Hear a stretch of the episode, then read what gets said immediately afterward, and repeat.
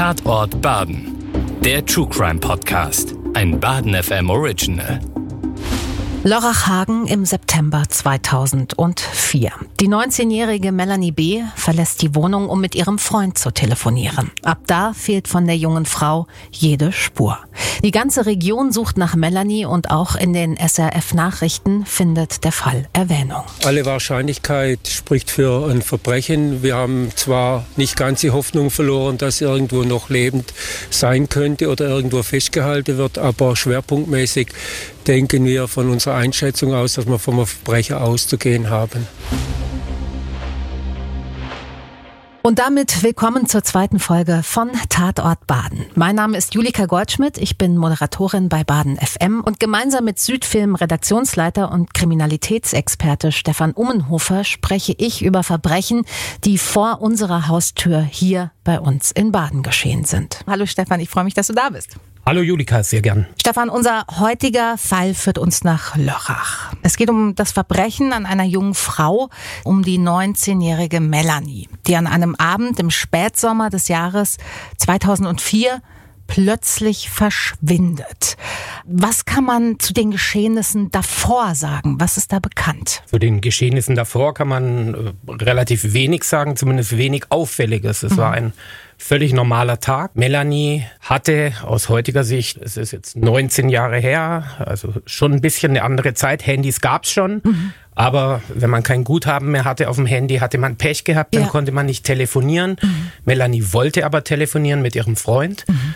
Und da das Handy nicht mehr brauchbar war in dem Moment, ist sie etwa 100 Meter von ihrer Wohnung entfernt zu einer Telefonzelle gegangen, um dort den Freund anzurufen. Das heißt, sie hat alleine gelebt oder mit 19 noch bei ihrer Familie? Sie hat bei ihrer Familie gelebt, mhm. hat sich auch von ihrer Mutter verabschiedet und hat gesagt, ich gehe nur mal kurz runter und telefoniere, bin gleich wieder da. Hat auch nichts Besonderes mitgenommen, ebenso mhm. wie wenn man nur für fünf Minuten mal kurz weggeht. Das war aber leider nicht so. Weiß man, warum sie in eine Telefonzelle gegangen ist? Weil das war ja schon auch noch die Zeit des Festnetz, wo eigentlich in jedem Haushalt eins verfügbar war. Vermutlich ein ungestörtes Telefonat von Freundin zu Freund. Also gibt zwei Möglichkeiten, genau. Entweder äh, was man einer 19-Jährigen ja nicht verübeln ja. kann. Sie wollte in Ruhe den Freund anrufen. Ja, ja oder tatsächlich Festnetz war gestört, gab aber 2004 schon einige Haushalte, in denen es tatsächlich schon kein Festnetz mhm. mehr gab, also okay. wo dann alle Beteiligten Handy hatten. Das wissen wir nicht. Wir mhm. wissen nur, dass Melanie ankam an der Telefonzelle, nämlich genau um 21.21 Uhr 21 mhm. dort telefonierte und danach verschwand. Das Telefonat wird sicherlich eine Beachtung in den Ermittlungen äh, gefunden haben, aber da ließ sich nichts Auffälliges rekonstruieren, oder? Das Telefonat wohl, war wohl völlig normal. Mhm. Die Frage war eben, was passierte, nachdem mhm. das Telefonat fertig war. Es war naheliegend, dass Melanie dann die 100 Meter wieder zurückläuft und ja. sagt, hallo, hier bin ich wieder. Mhm. War aber nicht so. Ab diesem Zeitpunkt war Melanie verschwunden. Es herrschte natürlich äh, zunächst in der Familie, dann bei den Freunden eine sehr große Unruhe. Mhm. Die waren auch sehr schnell tätig, weil Melanie als sehr zuverlässig galt. Mhm. Hatte auch keine Sachen mit, die darauf hingedeutet hätten, dass sie jetzt länger wegbleiben mhm. möchte. Die haben dann in den Tagen danach systematisch in Lörrach erstmal alles abgesucht. Natürlich hat man hin und her telefoniert, wo sie wohl stecken könnte. Die Polizei wurde auch recht schnell eingeschaltet. Mhm. Am 6., also drei Tage später. Ist das schnell? Das ist schon bei einer 19-Jährigen, würde ich sagen, schaut man erstmal rum. Ja. Polizei hat sich dann wohl auch recht schnell dazu entschlossen, dass das überhaupt nicht gut klingt. Mhm. Hatte auch überhaupt keine Hinweise drauf, auf einen Suizid beispielsweise, ja. dafür sprach gar nichts. Mhm. Man schaut natürlich, welche Unfälle gab es äh, in der Region, könnte sie in solchen verwickelt worden sein, sprach auch überhaupt nichts dafür. Und ähm, der damals zuständige Polizeibeamte hat mir auch gesagt, das kam uns von Anfang an komisch vor, deswegen sind wir da mit relativ großem Personalaufwand auch rein und nach wenigen Tagen gab es eine Ermittlungsgruppe, die dann bald 16 Menschen betrug. Mhm. Man hat alles Mögliche dann auch abgesucht nach einigen Tagen. Es wurden Flugblätter angehängt, Flugblätter verteilt, sowohl von der Familie als auch von der Polizei. Aber es gab keine Spur von Melanie. Keine Spur, keine Anhaltspunkte. Was hat dann die Wendung ergeben? Also irgendwann muss ja eine Spur da gewesen sein. Genau, es gab eine Spur. Ähm, wir haben vorher das Handy erwähnt. Das mhm. war nicht mehr brauchbar, aber ortbar. Okay. Und die Melanie hatte das Handy mitgenommen. Mhm. Also hat die Polizei dieses Handy geortet und äh, konnte deswegen rausfinden, dass eine Stunde 20 Minuten nach dem Telefonat, also am 22.40 Uhr, dieses Handy abgeschaltet wurde an diesem Freitag, den 3. September. Und man konnte natürlich auch rausfinden, wo es zuletzt eingeloggt war. Das war in Lörrach-Hauingen. Mhm. Dieser Radius ist kein so wahnsinnig kleiner. Okay. In dem Fall 1,2 Kilometer. Da leben natürlich eine Menge Menschen. Na klar. Aber man hatte immerhin schon mal einen Hinweis darauf. Das hat sich aber wahrscheinlich aus heutiger Sicht verändert, oder? Also mittlerweile kann man doch ein Handy sehr genau orten. Genau, also eben fast 20 Jahre her. Damals mhm. ging es noch nicht so genau, mhm. aber es war natürlich dennoch wichtig, denn man hat parallel im Bekanntenkreis ermittelt, im Freundeskreis ermittelt mhm. Und hat dann einen Hinweis auf eine Person bekommen, die genau in der Mitte dieses Radius gelebt hat zu dieser Zeit. Ein Mann, 33 Jahre alt, der die Melanie einige Tage zuvor kennengelernt hatte in einer Pizzeria, der sie umgarnt hat, der ihr Geschenke gemacht hat und der wohl dem ein oder anderen der Freunde von Melanie nicht so ganz koscher vorkam. Das heißt, Melanie hat von diesem Mann erzählt, der war Gesprächsthema, aber offenbar nicht in so einer Art, dass sie sich bedroht gefühlt hätte, oder? Ich glaube, so kann man es sagen. Melanie war sehr hübsch. Mhm. Sie hatte wahrscheinlich den ein oder anderen mhm. Mann, der sie umgarnt hat, möglicherweise auch den ein oder anderen Mann, der ihr Geschenke gemacht hat. Mhm. Und das war eben so einer. Er hatte wohl Kleider geschenkt, äh, hatte ihr auch CDs geschenkt. Und das war für die Polizei immerhin mal ein Hinweis, nachdem es auch ein, zwei Aussagen gab, das sei ein etwas seltsamer Typ. Konnte man diesen etwas seltsamen Typ denn dann ausfindig machen? Also mit Hilfe der Aussage von Freunden und Bekannten von Melanie? Also wusste man mehr? Wusste man, wo man den finden könnte? Man hat nach und nach alle möglichen Mosaikbausteine zusammengetragen und es gelang tatsächlich, einen Namen zu ermitteln und endgültig hellhörig wurde die Polizei als aus dem Bekanntenkreis von Melanie sich jemand meldete und sagte, wenn er das richtig verstanden habe, dann habe dieser Typ mit Melanie Aktfotos machen wollen. So diese Kombination auch mhm. aus all diesen Faktoren war für die Polizei dann schon Anlass, der Sache genauer nachzugehen.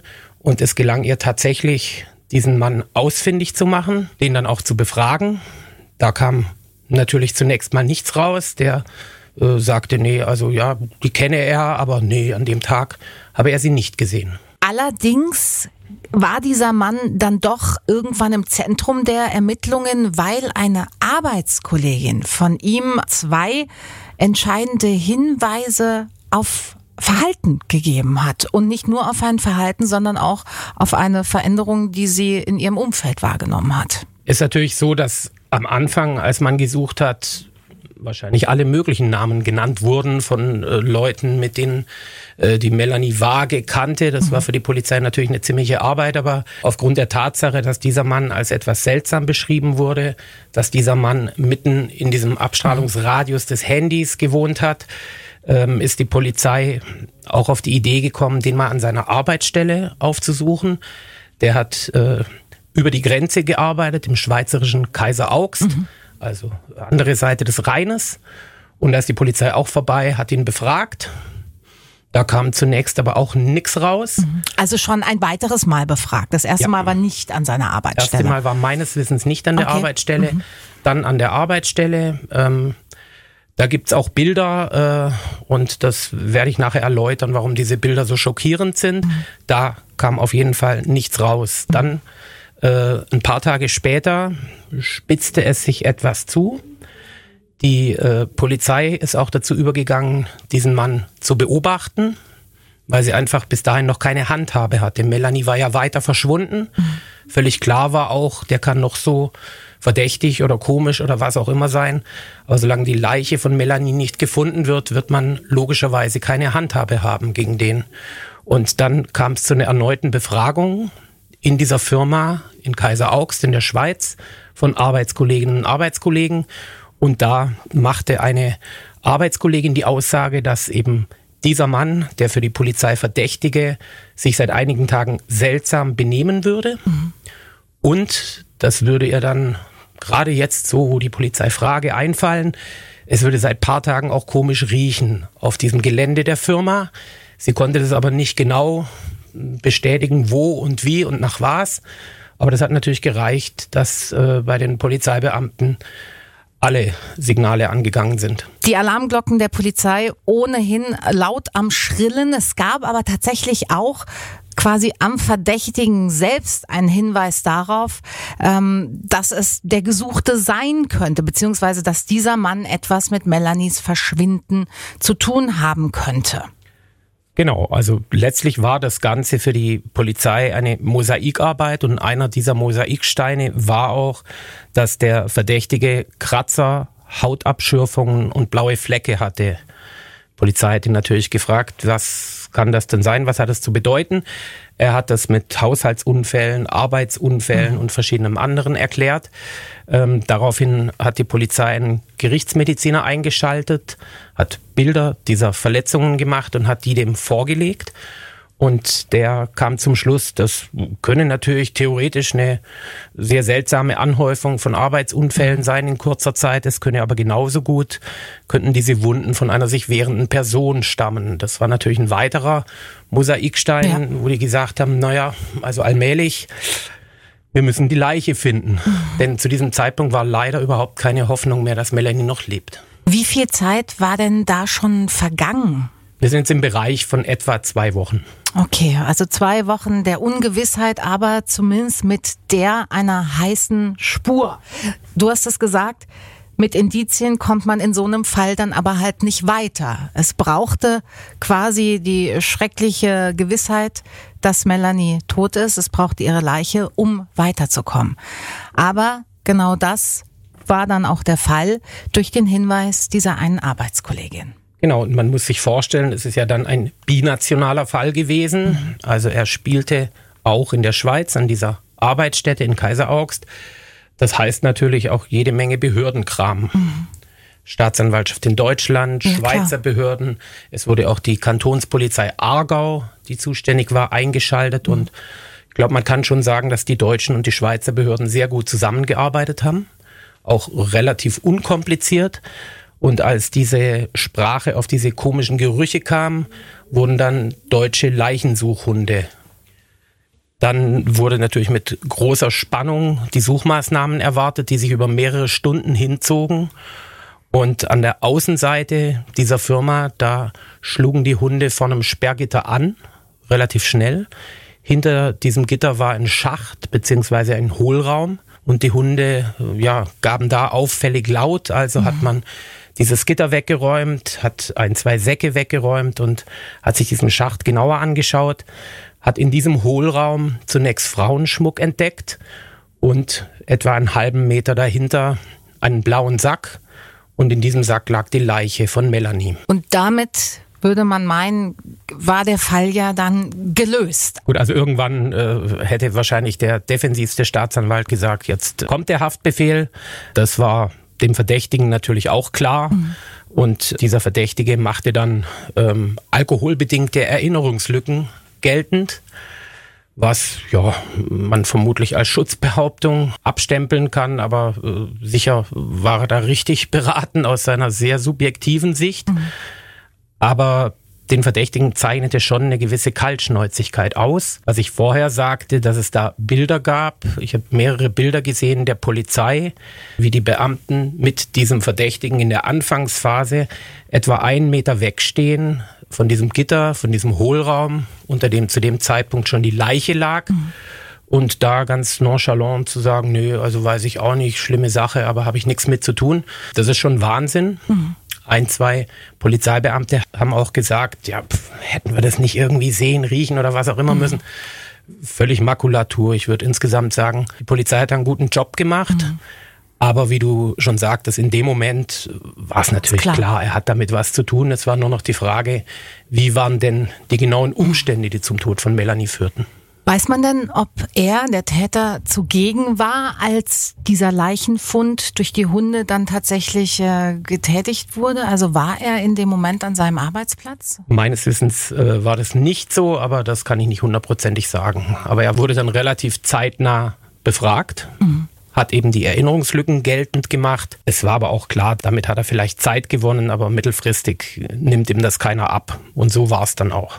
Eine Frage habe ich noch zu den Fotos, die du erwähnt hast, Stefan. Also das heißt, auf den Bildern ist auch der Täter in dieser Situation zu sehen. Ist das üblich, dass in so einer Situation Fotos gemacht werden? Das gibt schon. Mhm. Also gerade wenn man äh, vor Ort äh, ermittelt, da ging es jetzt auch weniger darum, den Verdächtigen abzubilden, als vielmehr sich ein Bild zu machen, auch für die mhm. Kollegen, die gerade nicht vor Ort sind, von den örtlichen Gegebenheiten.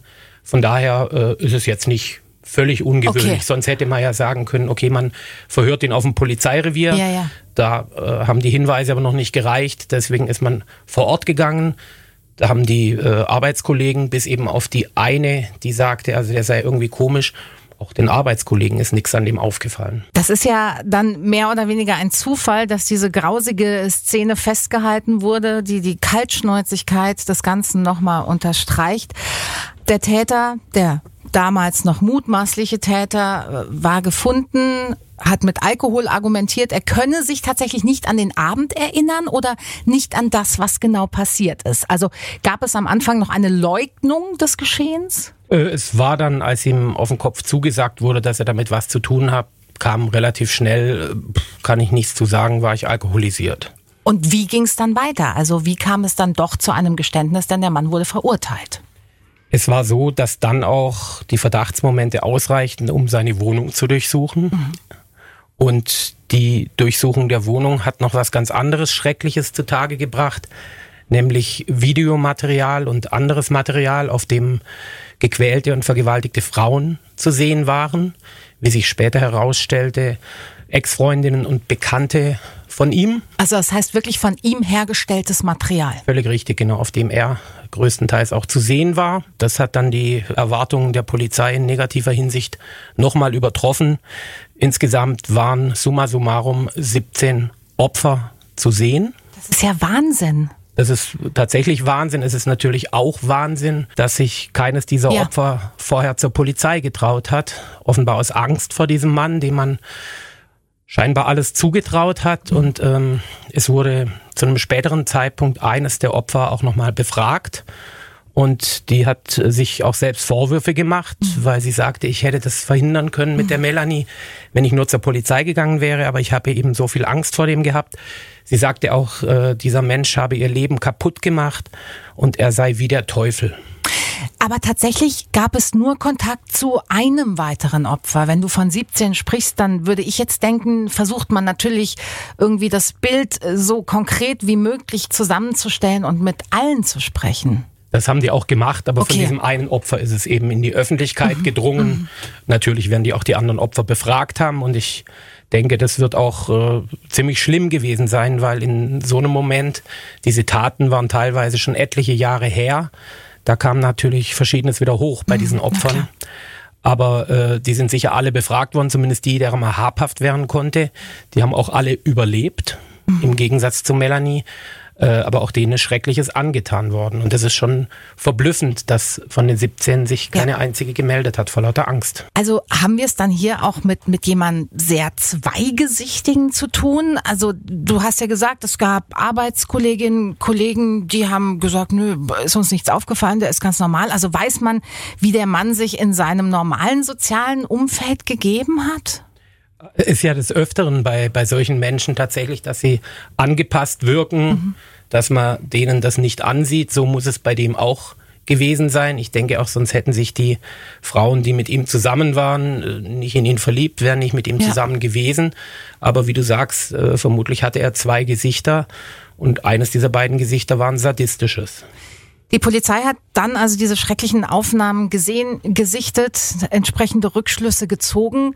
Aber das alles führt ja noch nicht zu einem Geständnis des Täters. Also dem Täter war dann irgendwann klar, dass er aus der Geschichte nicht mehr rauskommt. Mhm. Er hat dann äh, gesagt, an dem Abend habe Melanie, nachdem sie von der Telefonzelle wieder weggegangen war, habe bei ihm geklingelt und habe Aktfotos machen lassen wollen von sich. Das hielt die Polizei für komplett ja. unglaubwürdig.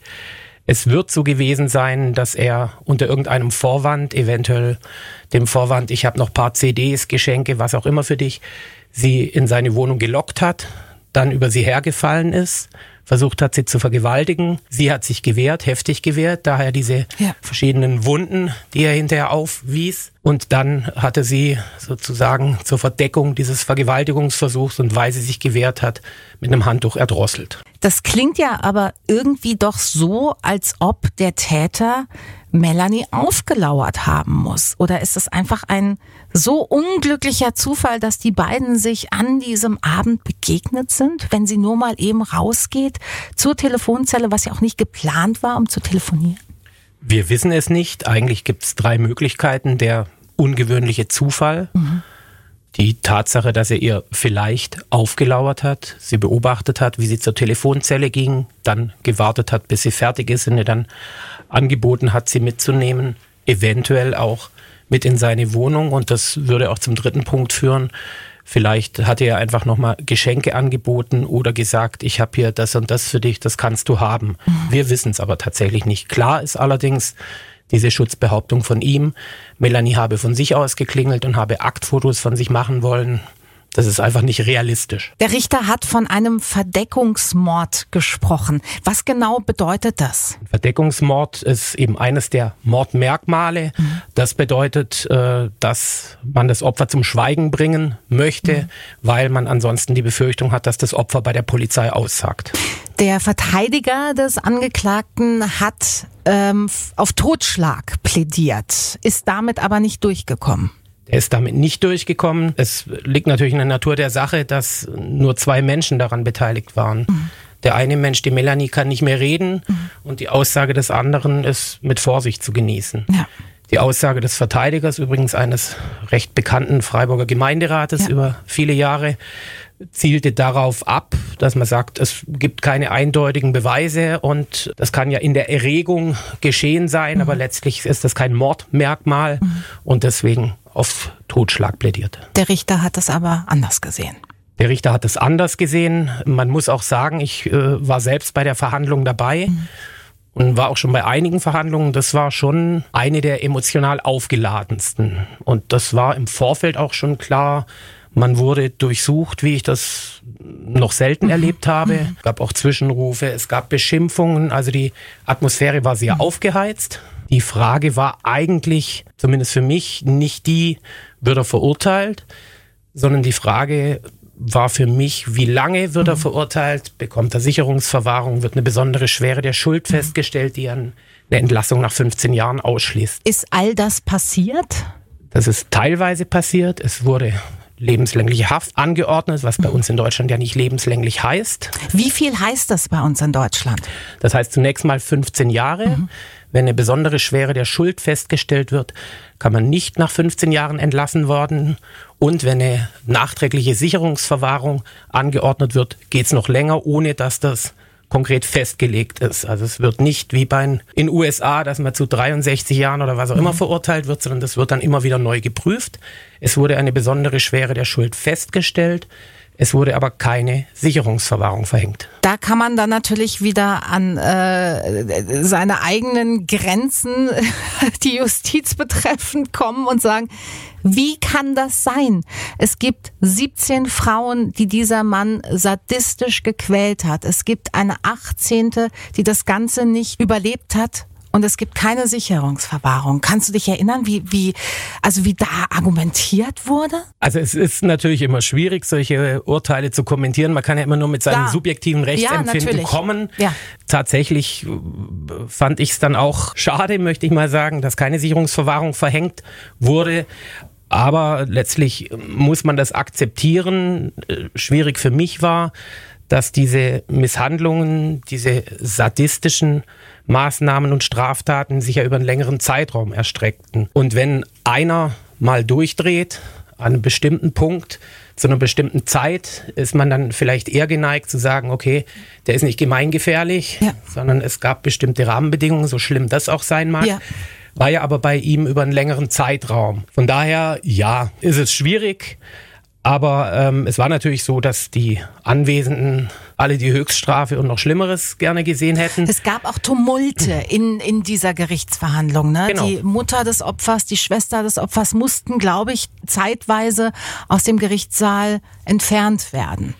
Äh, kann man ja auch verstehen. Ne? Die Na haben klar. sich das angetan. Das ist ja äh, wirklich unglaublich und ich bewundere auch die Stärke dieser Familie, da ins Gericht zu kommen. Ja. Die waren dann, äh, vor allem die Mutter, teilweise nervlich natürlich so angespannt, mhm. dass da auch äh, paar Rufe gab mit äh, eindeutigem Inhalt.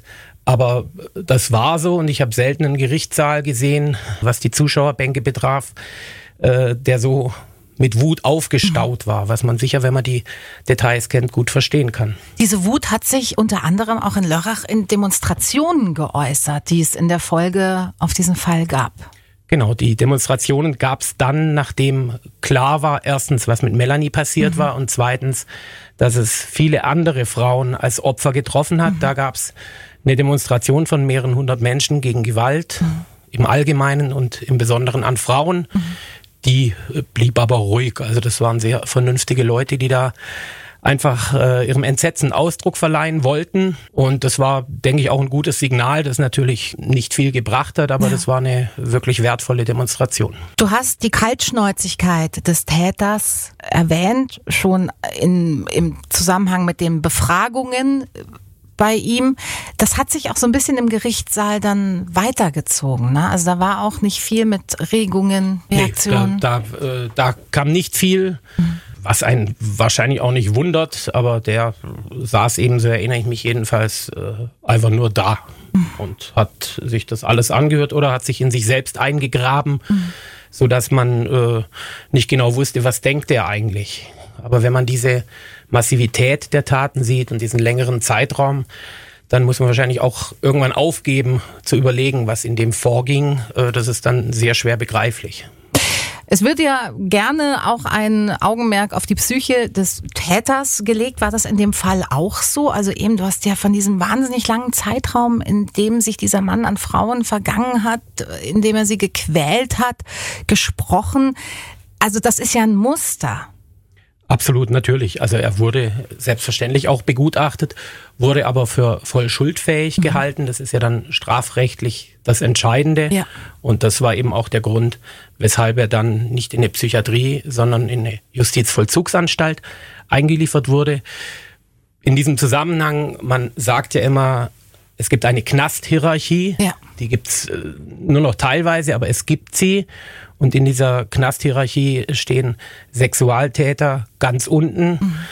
Wenn man so will, weiter unten stehen nur Sexualtäter an Kindern. Ja. Aber äh, da war es eine junge Frau. Die anderen Opfer waren auch äh, junge Frauen. Und der Verurteilte ist auch im Gefängnis zweimal angegangen worden, mhm. körperlich von Mitgefangenen.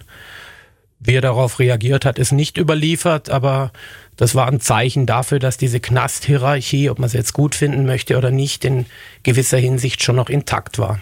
Hat er sich denn zu diesem Fall geäußert zur Tat? Nein. Gar nicht. Alles über seinen also außer Anwalt, das, oder? Genau, außer das, was, äh, was ich vorher sagte, dass er eben sagt, äh, alkoholbedingte Erinnerungslücken mhm. und dann später äh, die sei äh, zu ihm nach Hause gekommen, um Aktfotos von sich machen zu lassen und vermutlich sei es da irgendwie eskaliert. Man muss auch sagen, dass er zwei Tage beziehungsweise zwei Nächte nach der Tat die Leiche eben in den Sack gepackt hat, in sein Auto gekarrt hat und über die Grenze in die Schweiz fuhr und die Leiche dort in diesem Hohlraum versteckt hat. Das ist ja schon auch äh, ja, äh, ein sehr auffälliges Handeln, wenn man selber weiß, okay, ich arbeite jetzt die nächsten Tage, Wochen oder wie lange auch immer und diese Leiche ist tatsächlich nur ein paar Meter von mir weg. Man müsste eigentlich davon ausgehen, dass der erste Instinkt ist, so weit irgendwohin, weg wie möglich. genau, dass ich da nicht täglich dran erinnert werde. Also von daher ist es sehr schwierig zu ergründen, was in diesem Menschen vorging. Das heißt, die Leiche war aber auch nach zwei Tagen bei ihm in der Wohnung. Wo dort wissen wir nicht, mhm. ob äh, in der Garage oder wirklich in der Wohnung, mhm. wissen wir nicht, aber das ist wohl schon so, dass es zwei Nächte nach der Tat wurde die Leiche über die Grenze gebracht. Was wir aber noch nicht thematisieren haben, ist die schlimme Geschichte, was er eigentlich mit dieser Leiche vorhatte und was die Polizei verhindert hat. Also wie schlimm kann es noch werden, fragt man sich. Tatsächlich kann es kaum schlimmer werden, aber es gibt fundierte Hinweise darauf, dass er sich in der Müllverbrennungsanlage Basel erkundigt hat, halb im Scherz, aber nur halb im Scherz für diejenigen, mit denen er sprach, ob man da eben auch eine Leiche verschwinden lassen konnte, was wohl so eine Art makabrer Gag ist, haha, die Schwiegermutter, aber das war von ihm wohl das Ziel,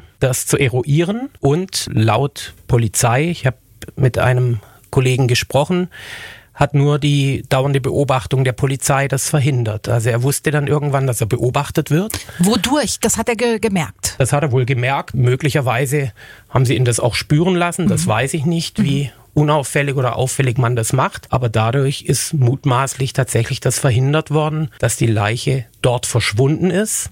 Und damit wäre nicht nur die Leiche verschwunden, sondern man hätte auch die Tat nicht nachweisen können. Denn das war der entscheidende Punkt. Du hast von diesem makaberen Scherz in Anführungsstrichen gerade gesprochen. Oder diese Frage ist ja aber unmittelbar nach dem Verschwinden einer jungen Frau gestellt worden. Also hätten da nicht bei Mitarbeiterinnen und Mitarbeitern bei dieser Müllverbrennungsanlage alle Alarmglocken angehen müssen? Also ich habe tatsächlich äh, mit einem Beamten gesprochen, den ich das auch gefragt mhm. habe. Und äh, demnach hat äh, dieser Herr von der Müllverbrennungsanlage, mit dem gesprochen wurde, er hat gesagt, Sie können sich gar nicht vorstellen, wie oft wir sowas gefragt werden. Okay. Natürlich nur im Scherz, Gott sei Dank, ja. aber das ist wohl so der schlechte Running Gag. Ne? Also kann, man, kann ich da auch meine Schwiegermutter vorbeibringen. Und deswegen haben die sich nichts dabei gedacht. Und was war die Antwort? Desjenigen? Also kann man als Privatperson einfach zu so einer Institution hingehen und sagen, ich hätte hier was? Nee, natürlich nicht. Also ja. er wollte wohl äh, schauen, wo würde das gehen. Man kann natürlich schlecht einen Sack in die Hand drücken und sagen, wirf mal rein, das geht so nicht, selbstverständlich. Ja. Aber äh, es wurde vermutet, dass er probiert hat, das auszubaldowern, wie das möglich wäre. Mhm. Und ähm, ich habe auch ein, zwei Fotos der Polizei gesehen, wie sie ihn eben beobachtet haben, beziehungsweise diese Müllverbrennungsanlage. Mhm. Da muss man sagen, waren sie sehr wief, die Polizei, und haben da mutmaßlich, wir wissen ja nicht, ob er das wirklich probiert hätte, aber ja. die Gefahr bestand auf jeden Fall und auch das ist wieder ein kleiner Mosaikstein, dass es möglicherweise zumindest geplant war. Aber das alles muss ja dann innerhalb der ersten 72 Stunden ähm, oder 48 Stunden nach dem Mord geschehen sein, oder?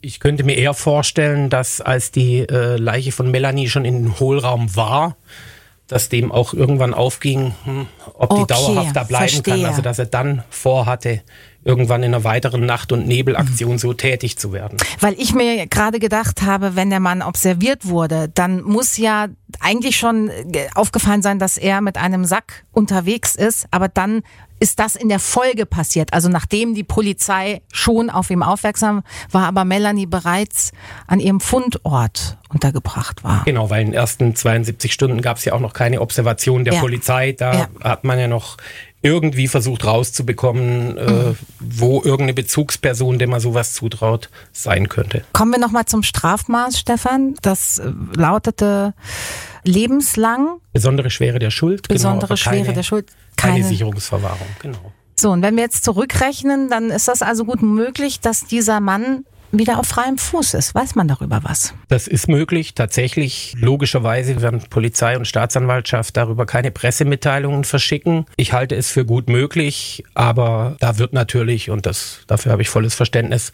geblockt.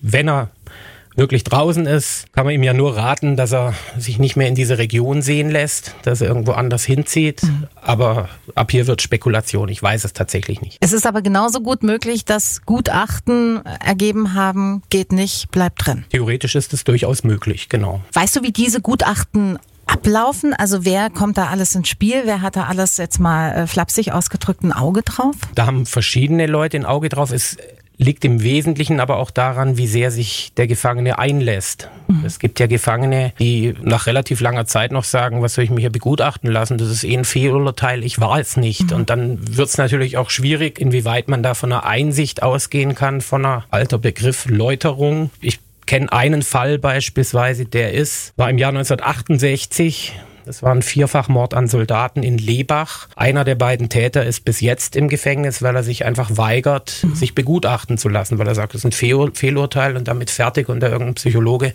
muss erst gar nicht kommen, weil ich war es ja nicht. Das heißt, da kommt es auch auf Kooperation dann am Ende an. Genau, weil sonst haben wir ja auch kein Gutachten anfertigen, wenn jemand entweder mit Händen und Füßen oder auch ganz freundlich sich schlichtweg weigert, sich begutachten zu lassen. So oder so natürlich ein schrecklicher Fall, an den ich mich im Übrigen auch noch wirklich sehr gut erinnere, weil ich da in den ersten Tagen meiner Ausbildung beim Radio war und äh, ja, damit dann auch konfrontiert war. Vielen Dank, Stefan, dass du noch einmal diesen schrecklichen Fall mit uns erörtert hast. In unserer nächsten Folge geht's um Erpressung, aber im richtig großen Stil, ne? Völlig richtig. Es geht um die Erpressung der Bundesbahn. Es geht um einen doch recht legendären Erpresser in Baden, um Monsieur X aus den 70er Jahren. Wir freuen uns, wenn ihr dann auch wieder dabei seid bei Tatort Baden. Tatort Baden